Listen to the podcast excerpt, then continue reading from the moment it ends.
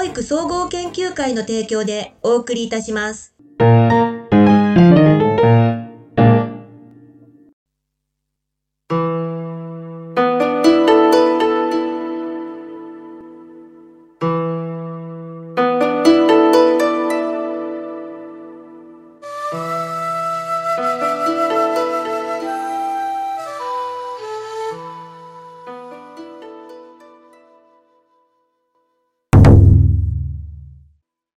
けましておめでとうございます。坂崎トピックス。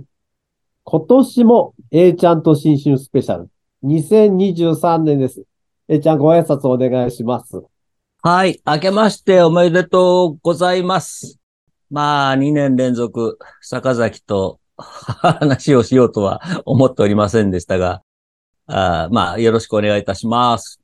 実際にはね、あの、1223ライブもあるともう3年続けて話をしてるわけですけれど、さて、今回も、えっ、ー、と、番外編を2つ込みにしまして、第10位ぐらいまで話をしていきたいと思います。今回のテーマは、せっかく A ちゃんなので、新グランドデザインの設定。なんか硬い、いいお話ですね。新グランドデザインの設定という、あの、非常にいいなと思いながら、あの、懐かしい面も含めて思いましたね。坂崎が青年部長の時に作ったグランドデザインは、去年も同じ話をしたかな。ね、三つの柱作って、私たちの使命はっていう話して、就労支援と、もちろんあの、子供の福祉があって、就労支援と、それからこれからは子育て支援ですよっていう、この三つの柱を掲げて、で、なおかつ、親のそのニーズと、子供たちのニーズと決してその相入れることがなかなか難しくて、むしろ摩擦が生じてしまうんだけれども、その摩擦を最小限にする施策はこれから必要なんだって言い出したのが、あれ平成、だから9年ぐらいだから、だからえー、今34年だとすると、25年ぐらい前の話。四半世紀前の話なんだよね。だけど、なんか四半世紀前に話してたことが、なんか今頃になってやっと実現しそうだっていうのが ちょっとね。そうそう。だ多分、じゃあこれからっていうことを考えると、おそらく、あの、また先の話が出てくるんだろうけども、じゃあ私たちの使命はっていうのがまた新たな使命、えー、を考えなきゃいけないなっていうのはあって懐かしいなって、そのグランドデザインっていう響きが好きだなとか思いながらね、思ってましたけどね。コロナウイルス第10位に考えたんですけれど、まあ去年、今年とコロナがずっと1位だったと思いますけど、少しコロナ問題ちょっとだけ、まあ落ち着いたとは言いませんが、少しこう諦めてる状況がありますが、どうですかね、エジさん。コロナはね、そうですよね。我が方も大変だったですけどね。特に今年の8月が大変だった。まあ、どっこもだけどね。で、今も大変、実は。8波が来てるので。だけど、対応の仕方がね、やっぱりその8月の時と今とでは随分変わってきたりしたことがあるし、去年も言ったけれども、まあコロナが出たことによっての、なんていうかその業務の見直しだとか、改めてこう、あ、どうだったんだろう、ど、本来はどうなんだろうっていう見返りができたのはすごくいいなというふうに思いますね。コロナはね。私のところは、あの、最初の2年間はやっぱり誰もこう家から出ないっていう状況だったので、実は青森県でも、あの、青森市とか弘前市や八戸市のような人口が20万人以上のところだといっぱい出たんですけど、うちなんかほとんど出なかったので、園も全然大丈夫だったんですけど、もう今年になったら2度の休園、運動会は4回に分けて行う、お湯2回は3回に分けて行うなんていうことが、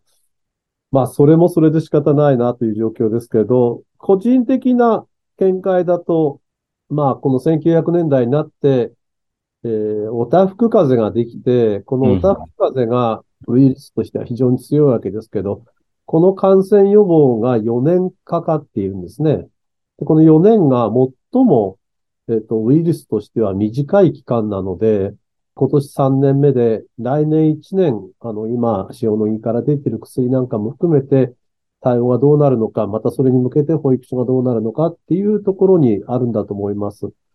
5類になるかどうかも含めて、保育所としては非常に大きな転換期でしょうね、来年はね。うん。あとね、やっぱりその子供たちにとっての3年間っていうのはすごくやっぱり大きいなと思うのが、マスクをしていることによるその、まあ、あの、表情の読み取り方であるとか、やっぱりそこはやっぱり相当しんどいなと思う部分と、給食なんかと全く一緒に食べないので、この間、職員が言ってたのは、本当にその子供たちが、その、給食を食べる、いわゆる姿勢、うん、姿勢が悪くなったってあの、言ってたけどね。コロナは本当に子供たちの、本当にあの、0から5歳の間の一番その成長していく3年間のコロナの影響は多いな、大きいなって本当に思ったし、今でも思ってるね。万が一その5類に落ちていったとしたとしても、この今、A ちゃんが言ったようなことについて考えることが、まあ、保育としては非常に大事だと思いますね。この調子で話してると、3時間番組が。いやいや、本当本当ごめんなさい。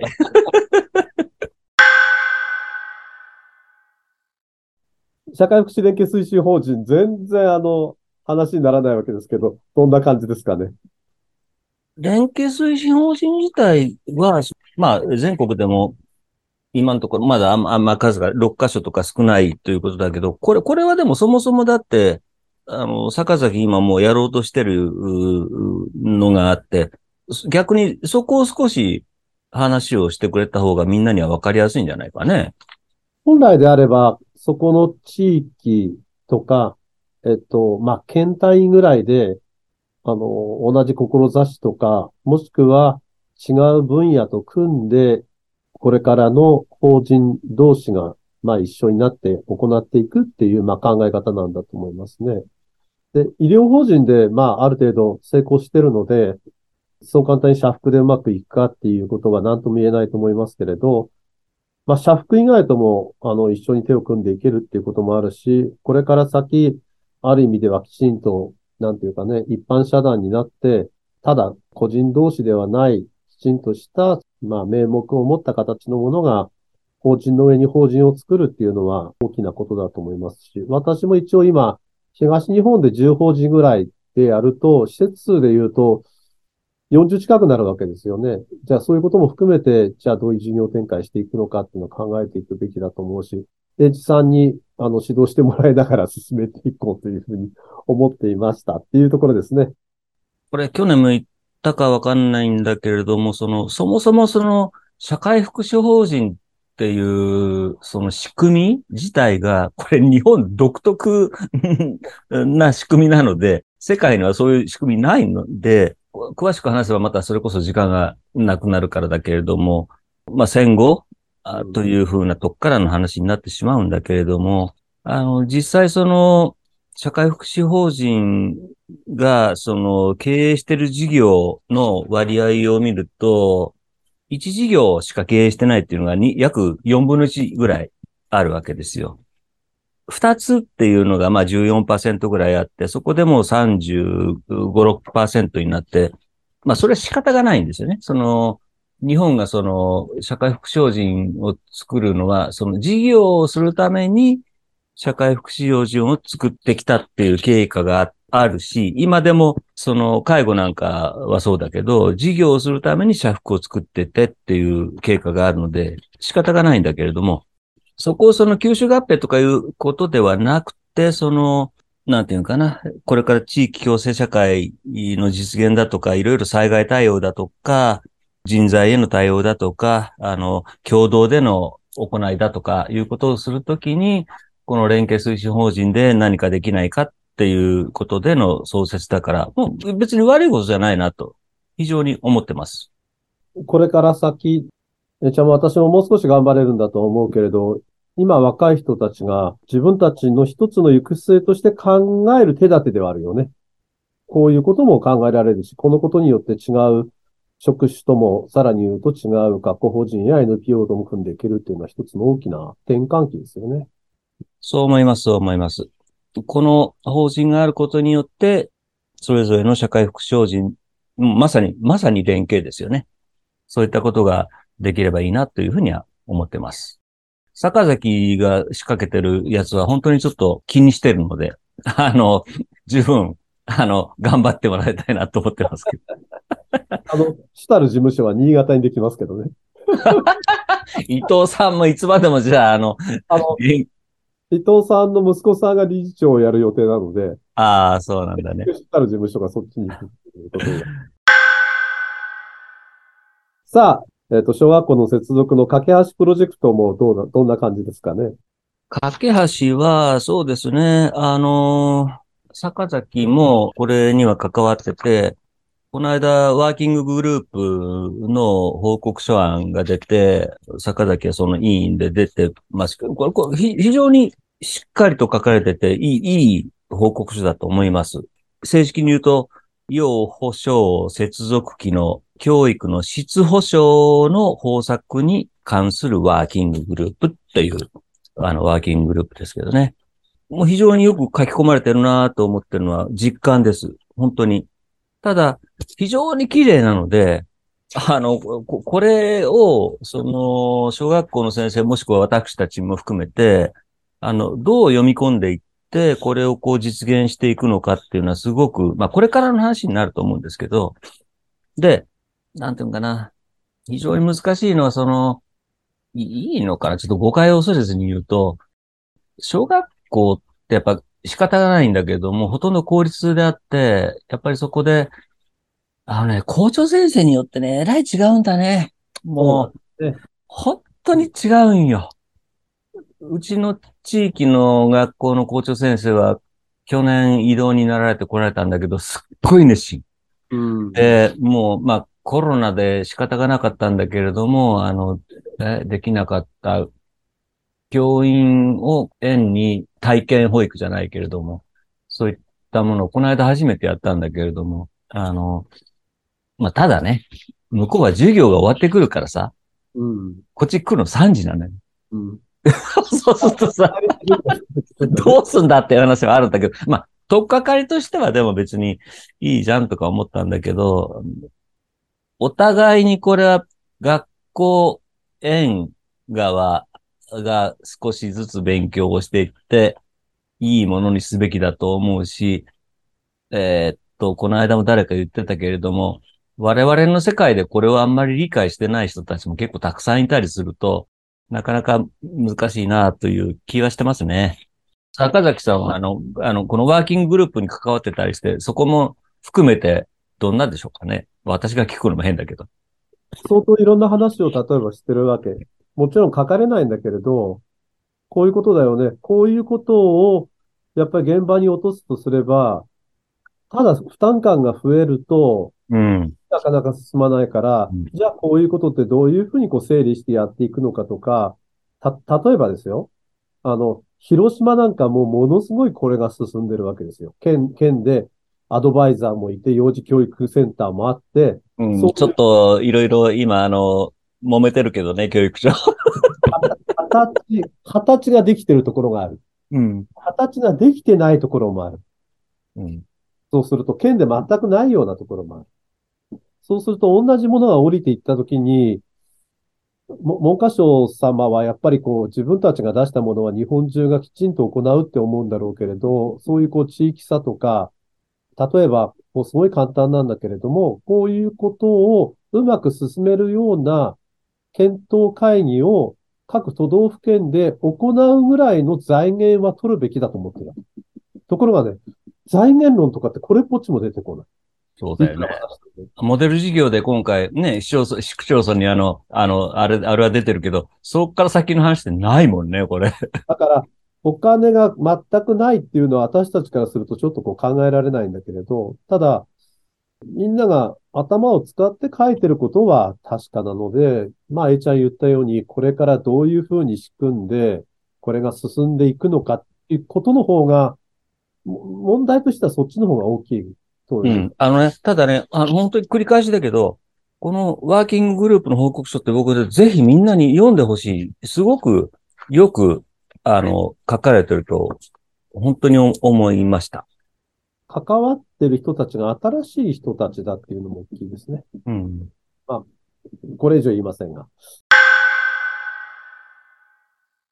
さあ、第、第8位が駆け足プロジェクトだったわけです。第7位は、えっ、と、昨日少し話ができました。ちゃんとした名前はあるんですけど、まあ、定期的な一時預かり事業っていうのが、いよいよモデル事業で始まりますね。これは、えちゃんとしてはどう考えてますかね？えっ、と、人口減少地域における、あの、検討会の部分から始まったやつだし、別にそのことに対してどうのこうのは思わないけども、あの、格論をするとね、それはいろんな、え、なんだその、なんだっけ？補助金は出すけれども、えー検討会議をやる、その経費もみたいな、なんか、ど、ど、ど、どういうことみたいな、あの、のは、格論の話をするといろいろあるけれども、まあ、人口減少地域の中において、その定員が空いててっていう、まあ、もちろん人もいるわけだけれども、そこでスペースもあって、やっぱりね、問題はね、育児休業が普及するのは非常にいいことではあるけれども、その間って、やっぱりその、ある意味母子カプセルになっちゃうわけですよね、そこでね。だから、そこはね、やっぱりダメなんですよ、やっぱり。やっぱりそこは、育児休業中であっても、その、少しこう、子供もだし、うんお。母さんもだし、だけど、なんか少しそういうカプセルにならないような環境づくりっていうのが、やっぱり必要で、まあこういうパッケージみたいなやつをうまく使えるといいなというふうには思うし、これは、あの人口減少地域だけではなくて、あの、そうでないところも含めて、やっぱりこういう施策っていうのは必要なんだろうなというふうには思います。すべての子供って言ったときに、今、1号と2号と3号がいるわけだけれど、これが本当に、まあ、育児休業も含めてなんだけれど、4号というような扱いになるかどうかですよね。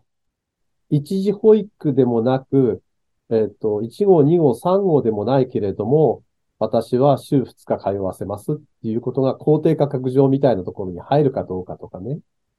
それによっちゃ、全く違う世界になるかもしれませんうね。ん。4号と言ったり、0号と言ったり、いろんな言い方を皆さんしますけど、あのね、ここまでの話をすると、もうね、そろそろ限界、日本は。そうだね。だから、本当にね、ガラガラポにした方がいいと思うんだな、やっぱ。個人的なことを言うんだけれど、私12月に菅原良二さん、常務さんのお話をしたわけ。で、菅原さんはもっと簡潔なことを考えていたけれど、まあ悪いけど、前政権の考えでは進まなかったわけだよね。それで今のような仕組みを作って、まあありとあらゆる細かいものも参入させたけれど、現実は本当にこういうすべての子供も対応するとすれば、逆にもう少し簡素な仕組みでないとできない。そうそう。いや、ほ、本当にそうだと思う。うん。誰かが言わないとでもこれ進まないからね、やっぱり私たちが言う、あの、誰、誰に何を言われようと、なんか、こそこそっと言うんじゃなくて、堂々と言いたいよね。あの、もう限界ですって、ガラガラポンにしましょうって。だから、私たちが言ってた新グランドデザイン、あの、グランドデザインも、この0号までは子育て支援と言ってもね、一時預かりの話だったわけだから、こうん。こからもう違うところに来ているので、そうだよね。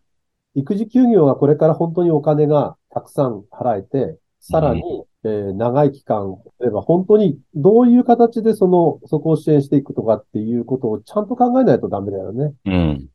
うんここは、あの、本当にそのモデル事業みたいな小さなもので終わるのか、大きく広がっていくかによっては随分変わっていくんじゃないかなと思いますね。さて、あの、第6位は一応保育士等の定数改善にしたんですけれど、なんか突然、あの、5歳、4、5歳児が25対1みたいなのも出てきたんですけれど、ちょっとやっぱり、あの、もうここ、ここも手をつけてもらわないと、0.3兆円も含めて考えないとダメなんじゃないかなと思うんですけどね。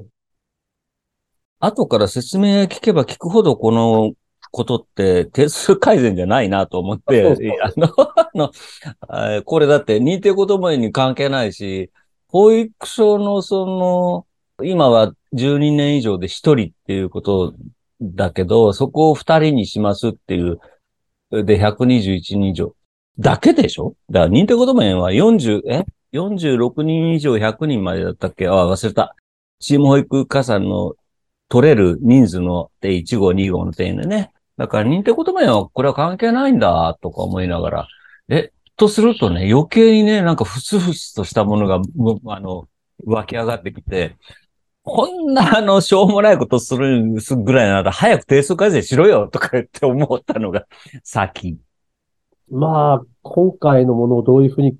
ちょっと皆さん勘違いしてて、うん、勘違いしてる、勘違いしてる。121についたので、次は90人になって、その次は60人になってってみんな思ってるんだけど、そんなことでは全くないんですよね。そだから、ちょっと、やっぱり、うん、今回のはどうなんだろうと思って、まあ、その、なかなか保育士の配置基準っていうのは、うん進んでないんだけれど、多くのことを考えると、人手不足だっていう感覚が大きいですよね。う。現場にうん。うん。しても。だからといって、その、3歳児の、あの、やつもそうだったんだけれども、であるならば、えー3歳児、あの、いわゆる加算でいいからさ、とりあえず、その、できるとこは15対1でいきますよ。じゃあ4、5歳もできるとこは、あ25なのか20なのかわからないけれども、そういう、いきなり定数改あの改善が難しいんであるならば、その、まあ、加算でいいからなんとかしてよ、みたいな。今回のやつはさっぱりわかんない。うん逆の話をすると、私は少しこう思ってることがあって、こういうお金をつけるぐらいだったら、架け橋で5歳児そんなに必要なんだら、そこに、あの、一人つけてくれた方がずっと、うんうんなんか意味わからないものだって。うん。うん。だからね、ちょっとここは、今回どうだったんだろうなと思うのと同時に、まあ、日本家はもう特にその1歳児みたいなことをずっと言い続けてきたからね、子供家庭庁もできていくんだろうから、いよいよ本丸かなとは少し思って。うん。あの、きっかけがさ、なんか、あの、不適切な保育だとかいうことがあって、その、保育士が足りないから足りないからみたいな、そこ、そこからこう、なんかもう行ったみたいな話がある。ちょ、ちょっとそこはね、ちょっと違うと思ってるんだよね。やっぱりその、もともとだからね、そうそう、当たり、当たり前の話なんだよ。私ね、えっと、実はまあ、まあ、はっきり言ってるけど、朝日新聞から電話が来たときに、これは三党合意で、実はもう、この保育あはいはいはい会議はするって言ってたんだ。うん。だから、あの、A ちゃんが今言ってるように、まあ今こういうことで、不適切な保育みたいなことをバスで出てるけれど、本来違う話だよ。うんそうそう、それが正解。で待機児童があって、ここに手をつけられなかったっていうんであれば、もう待機児童終わるんだから、うん。出なきゃねっていうだけの話よね。ちょっと番外編。今年もなかなか集まれなかった保育産団体どうですかね？今年は幹事団体が奨連になって、よくやってますよね。司法連あれだもんね。細かいから、こう、きちんときちんと集まろう、集まろうというか、やろうって言うもんね。うん。あの、いいんじゃないですか？日歩教が一番あの、ざまく、あ、ざまくって方言、方言はわ、わからないから、日歩教が一番あの、大雑把だけどね。まあ、着々と今年は、あの、今までの反省も活かして、要望活動もし、とうとうあれですからね、保育産団体もちょうど10年目。ちそうだね。うん。ょっとまあ、この2、3年なかなか顔は合わせられないけれども、まあ、子ども家庭庁できて、まあ、どういうふうな位置づけで保育産団体になるかわからないけど、今だとね、あの、厚労省と保育産団体、内閣府と認定こどもへの団体っていう、こう、まあ、構図だけれども、じゃあこういうのもどうしていくのかとかっていうのもあるかもしれないね。まあ、あとはその、日歩教で言うと各支部によってはね、まだそのなかなかその、まあ日歩だけではないかもわからんけど、三団体の活動が理解なかなかしてもらえてないところもあるかもわからないから、そこら辺の、なんていうのかな、啓蒙活動が必要だなと思うね。後から出てくるご法令の話も含めてね。番外編の2としてはコホレンなんだけれど、コホレンは今年は、あの、どちらかというと、力技で乗り切ったっていう感じだね。参議院もあって、片山さんはちょっとまあ個人的に、まあさらに言うと上がる人だったからそうだけれども、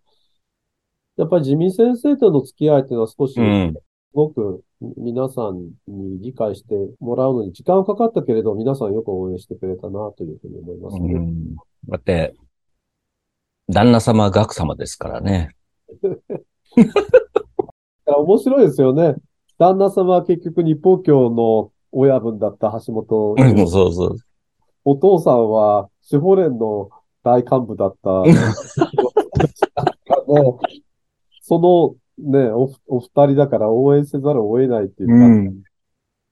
こういうのもこうやって考えてみると、な、なんか縁、縁っていうか不思議な縁ですよね。うん。縁って、あの、巡るからね。そういうことはありますよ。なかなか面白い。私個人はもう、この2、3年は少し、あの、静かに政治活動かなと思ってたんだけど、なんかね、広島サミットが終わったら、あの、選挙やるって二階、二階さん言ったりするからさ、やめてよと思ったりしてんだうけど。ん。え、ここでこんなこと言ったら絶対、だって、その、まあ、コホレの話だから、はっきり言ってもいいけど、今、今でもそのサミット終わってからでもいいけど、その時に、じゃあ、その、野党が対抗できる野党になってると思う？思わないでしょだって。まあ、だから選挙打つっていう話が出てくうる。野党もやっぱり少し考えなきゃいけないよね。ん。野党がね、あの、なんか、もうみんなへきへきとしてるのは、なんか、もうお前らもう文句ばっかり言うのやめろよって、あの、じゃあ何がしたいんかっていうのをやっぱり言わないと、真の野党になれないよね、彼らは。もう一つはやっぱり、本当に野党連合っていうことを考えないと、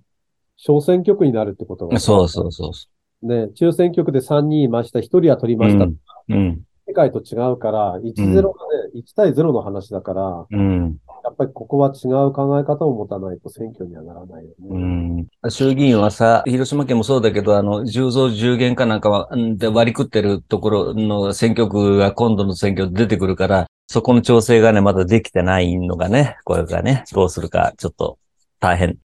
私あの、最近あるところに書いたんだけど、一票の格差って間違ってるんじゃないかっていうのを書いてあったの。うん。だってそんなことやったらこれから先さ、青森県なんて国会議員一人だよ、多分。うん。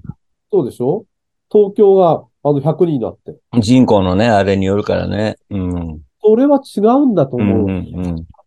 本来は。なんか、あの、公定価格じゃないんだけれどもさ、ちゃんとあの、うん、定員定額制にしてくれないと。な で、そうじゃないとやっぱりおかしいんだよね。あの、私たちのこう感覚からするとね、うん。やっぱりその地域をどう生かしていくかっていうのはそこから出てる人たちだからね。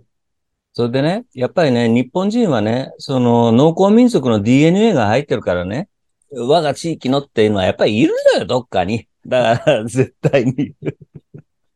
むしろコホレンでそっちの方を仕事しなきゃいけない。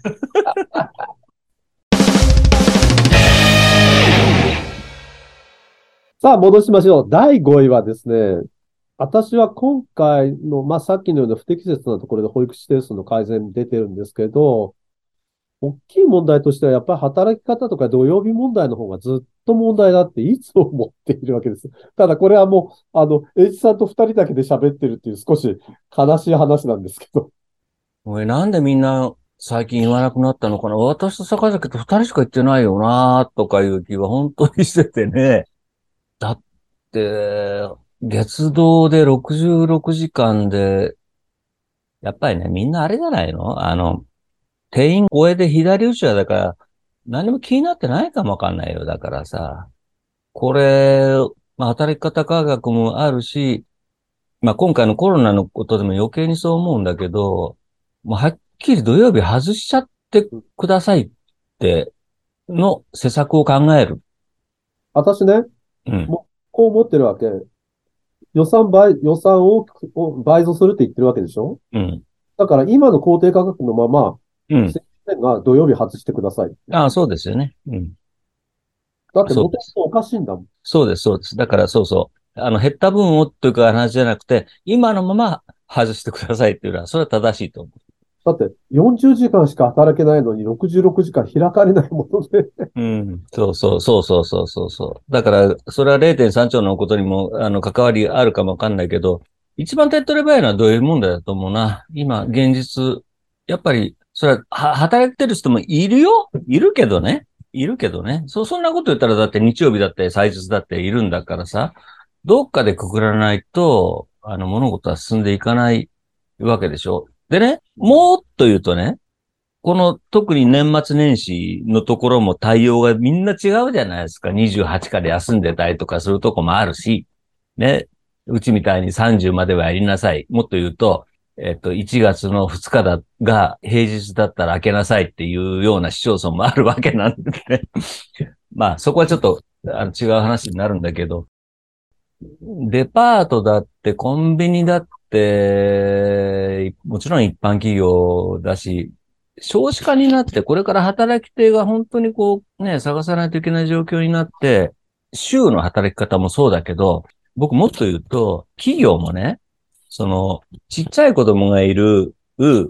お母さんに、に対しての、その、なんていうのかな、施策をしない企業は、これから潰れると思うよ。本当に。そうなんだよね。その、2歳までの子供たちは、このぐらいの働き方でとか、このぐらいの預かり方でとかっていうふうに細かくなっていく、いかなきゃもうダメよね。うん。もちろん働きたいっていうお母さんはね、働けばいいんだけど、やっぱりそのちっちゃい子供がいる親の働き方に配慮しないような企業は多分間違いなくこれから潰れていくと。うちの来てる保護者なんかを見てても、なんか、ええー、とかいうのはあるけどね、多分、うん、そういう企業は続かないなと思う。ね。だから、全般的なその働き方と、まあ土曜日問題っていうのは、どっかで蹴りつけないといけないから。私ね、気にしてるのは、ノンコンタクトタイムがあって、その分やりましょうみたいな1時間を公定価格つけられるみたいなことやったら、もう全然ダメよね。そんな人いないもんね。1時間働いてくれるいない人が。、いない、いない、いない。そんなにね、あのね、机上で割り切れるような世界じゃないんですよ、保育はね。あの、そこはね、現場を見に来いと言いたいよね。さて、ここでファンファーレが入るんですけど、第4位は、全く何にも決まってないんですが、日報協の60周年記念事業が来年あるわけであります。10月の23日だっけ確かそのぐらい。今回はですね、実行委員長は高橋英二に決まったわけです。あの、おめでとうございます。どうでしょうかね。私が実行委員長ってよくわかんないんだけどね。まあ、たまたまその、なんか、あれじゃないかな。坂崎もそうだけど、日報協と関わってて長いだけじゃないかな。私、あの、まあ、あそこでどう推薦できるかどうかわからないけれど、本来であれば、もう、間違いなく実行委員長は、保育問題検討委員長をこの10年間やってる高橋英二で、女性部がほら、一緒にこう、あれやるんでしょ？うんうんうん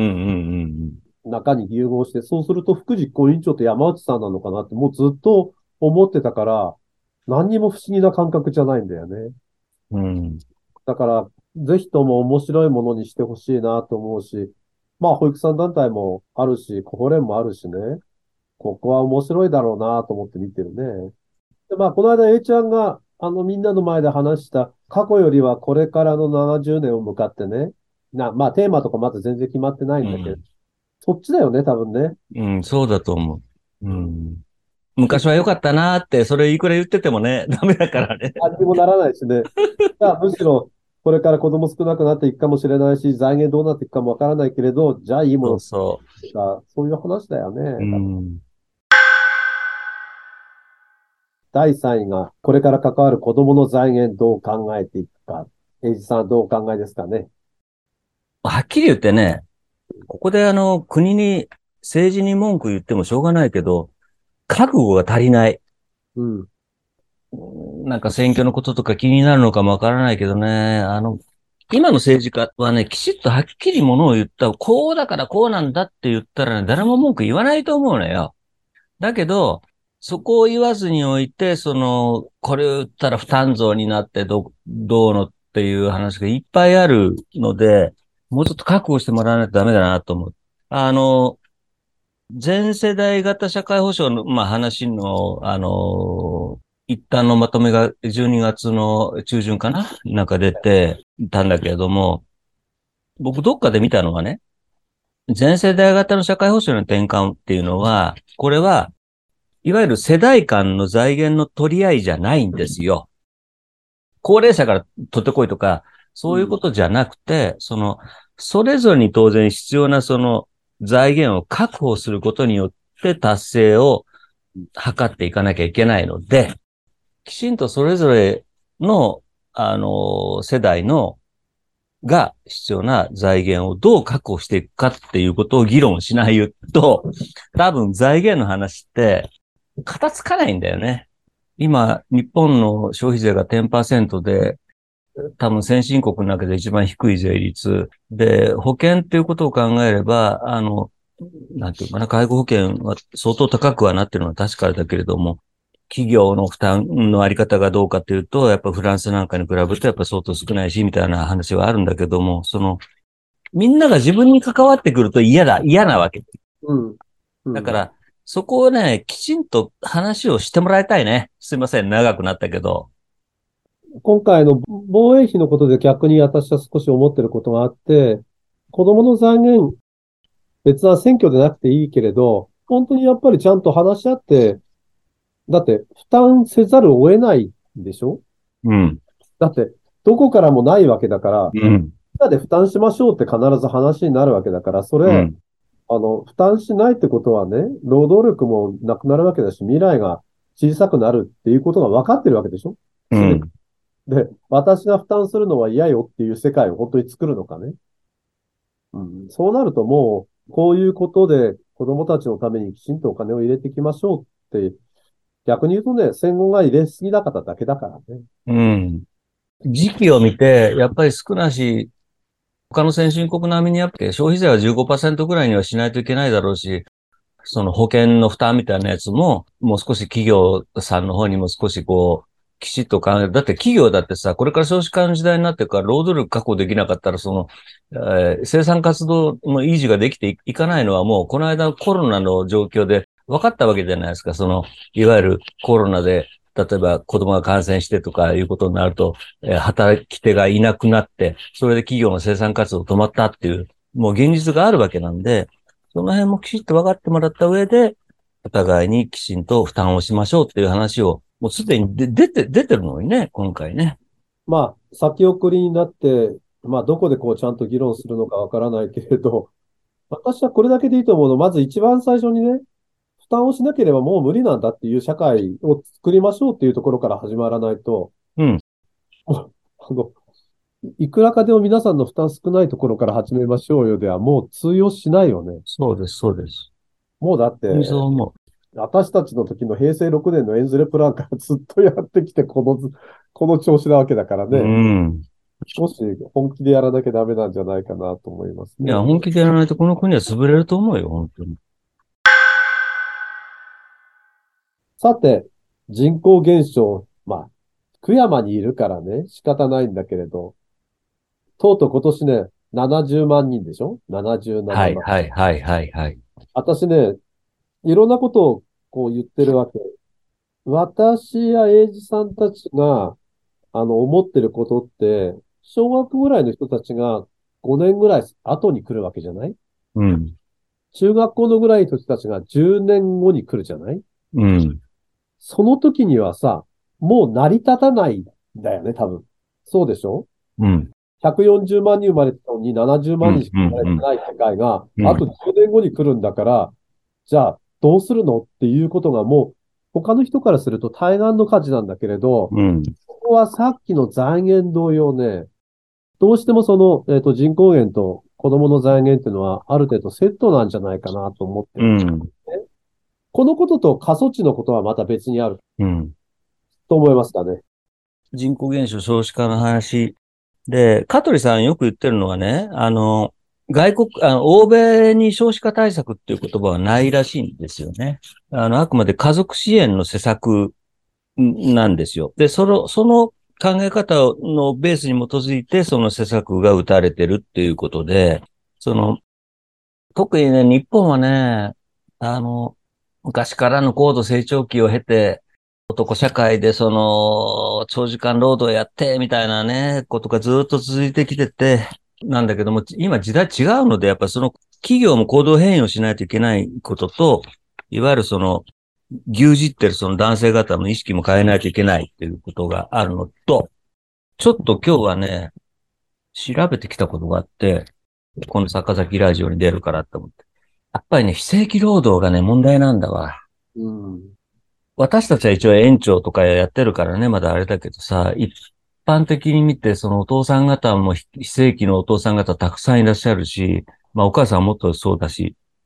でね、全国市区町村、全国今1741箇所の市区町村があって、全国市区町村所得ランキングっていうのがあるのよ。毎年公表されてる。毎年、それね。うん。1位はね、港区、東京ね、1184万。で、すごいな。これはね、所得だから、控除後のやつだから、実はもうちょっと1300 1.3倍ぐらい多いのよ。あの、2位がね、千代田区。3位が渋谷区。4位が中央区。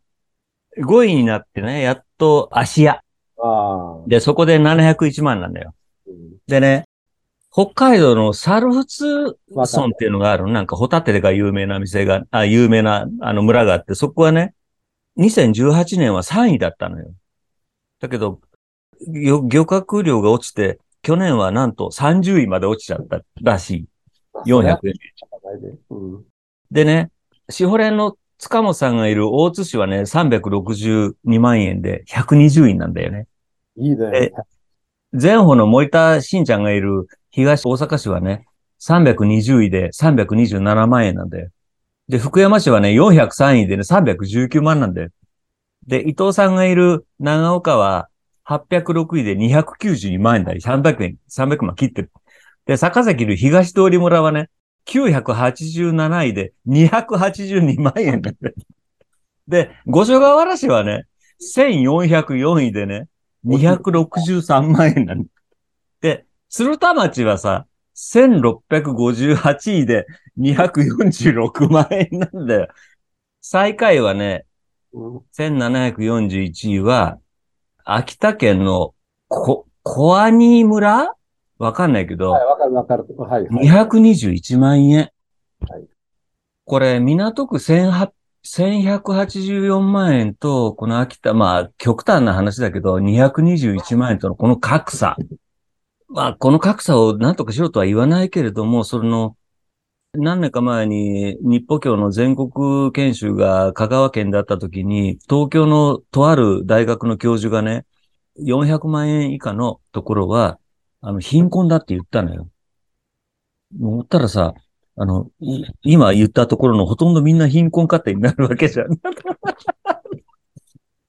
なんかさ、あの、人口減少の問題って、まずそこの非正規労働のあり方をやっぱり改善することと、その家族支援の施策を打つことと、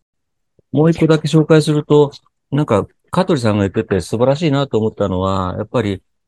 子供を持つこととか持たないことは、極めて個人の究極の選択なので、そのことは基本的な人権に関わることなんだと。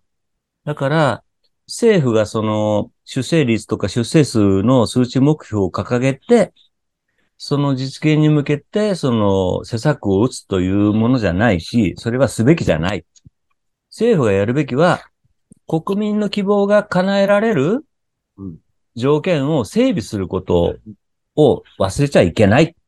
もうそこに尽きると思うんだね。うんそういうことだと思います。あの、基本的な考え方に相違はないんだけれど、私一つだけね、地方の過疎化が進む原因はたった一つだと思ってるわけ。昔は田舎の方がたくさん子供がいた。うん。そうでしょ？うん。で、例えば4人や5人いて、1う人のその3、4人がみんな東京に行ったわけだよね。で、今は地方もいないのよ。うん。地方もいないのに、さらに後継ぎでさえいなくなるんだよ。うん。ここがね、やっぱりじ、あの、相当変わってくるだろうなと思うね。だから、東京を中心として、ある程度こう、維持できるところと維持できないところがもうこの2050年ぐらいまで向けて随分変わるんじゃないかと思ってるし、一方その過疎地と呼ばれるところがどういうふうな施策を打つのかっていうのは、町長、村長の腕って相当これから問われうる。だから、ほら、自分が4年のためにどんなことするのかではもう通用しないからさ。そうすると10年、20年ぐらいのスパンで、そこの村や町をどうしていくのかっていうやつがいるので、なんとなくそこら辺の人が町長や村長にはもうなれなくなってきてくるね。なったとしても、進まない。うん本当に難しいところに来てると思うね。わかんないけど、わかんないけど、うちの横に尾道市っていう市があって、あの、そこ結構あの、あの、商店街がガラガラになってたりしてたんだけれども、なんかね、全国から若者を誘致する施策をその市長さんが考えて、結構なんか賑わってて、その地元の人とも共存してて、いい具合の状況にだから人口が逆になんていうか増え始めたみたいな状況になんかなってるらしい。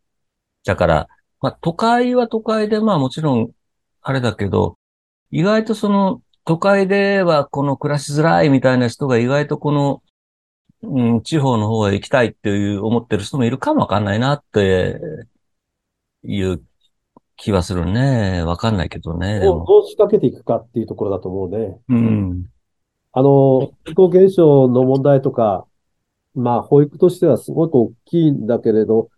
ここも、えっと、さっきの財源同様、国が本当にどういうふうにもう一回考えるかってとこだね。そういう意味では第一位は子ども庁に期待するものとしたんだけれど、私はまあ、あの、とても期待してるんですけど、どうですかね、さん。いや期待しますよ。だって、あの、その趣旨は素晴らしいものだって。ただ、去年も言ったけれども、そこに幼稚園が入ってきてないので、本当にその、財源も、なんていうのかな、その、あれも、力もつけて、あ幼稚園も、もう引っ張ってくるぐらいの力をつけるような省庁になってほしいなと思いますね。そうですね。さあ、エチさんと今年の、まあ、個人的なことも含めて、抱負は何でしょうかね？うさぎ年2023年。うん。うさぎって意外とおとなしいようで結構気が強かったり跳ねたりするのがうさぎ年なんですよ。うん。なので、その、まあちょっと自分の体調のこともあるんだけれども、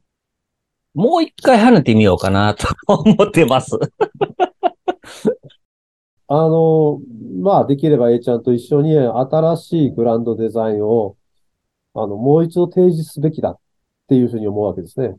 あの、私たちの時には、もちろんその学校教育をやれるなんても思いもしなかった。1号っていう存在って非常に厳しかった。じゃあもしかするとさっき言ってるようなその0号なり4号なりみたいなこともあるし、うん。休憩や働き方もあるっていうと、だけど、えっと、元々の社服や保育所がね、もっと活躍できる仕組みとか、と活躍せざるを得ないところに来てるんだと思うんだけどね。うんだからその仕組みをもう一回提言すべきでないかなと思いますね。あの、ちゃんとやっぱりそれは、あれだね。あの、きちっと文章化にして、世に知らしめないとダメだね。うん。で、そのためにはやっぱり、ある程度、あの、保育さん団体のコア会議とかうね、ああいうところで時間をかけて、丁寧に論議をしていく必要はやっぱりあると思ううね。んうんいいと思います。なんとかそういう年にできたらいいなと思いますね。うん。さて、今日は高橋英一さんに、まあ、第10位までのことと番外編2つお話をしていただきました。実際に子ども家庭庁ができるとどんな風になっていくのかとか、またそういうこともありますので、1年間また英二さんに日本教や保育産団体を引っ張ってもらって、あの60周記念事業の大会もあることもありますけれど、ぜひとも、えー今年も精力的に頑張ってもらいたいというふうに思います。えじゃあ最後にどうぞ一言。いや、本当にあの、ね、私たち二人じゃなくてみんなでいろんなことを議論していって、本当に子供たちのために、また、もっと言うと日本のためにね、頑張っていかないとダメですよって思います。頑張りましょう。2023年 A ちゃんと新春スペシャルうさぎ年。えーテーマは新グランドデザインの設定でしたが、今日のような話からどういうふうに進んでいくのか、また1年ご期待くださればと思います。それでは皆さん、良いお年にしましょう。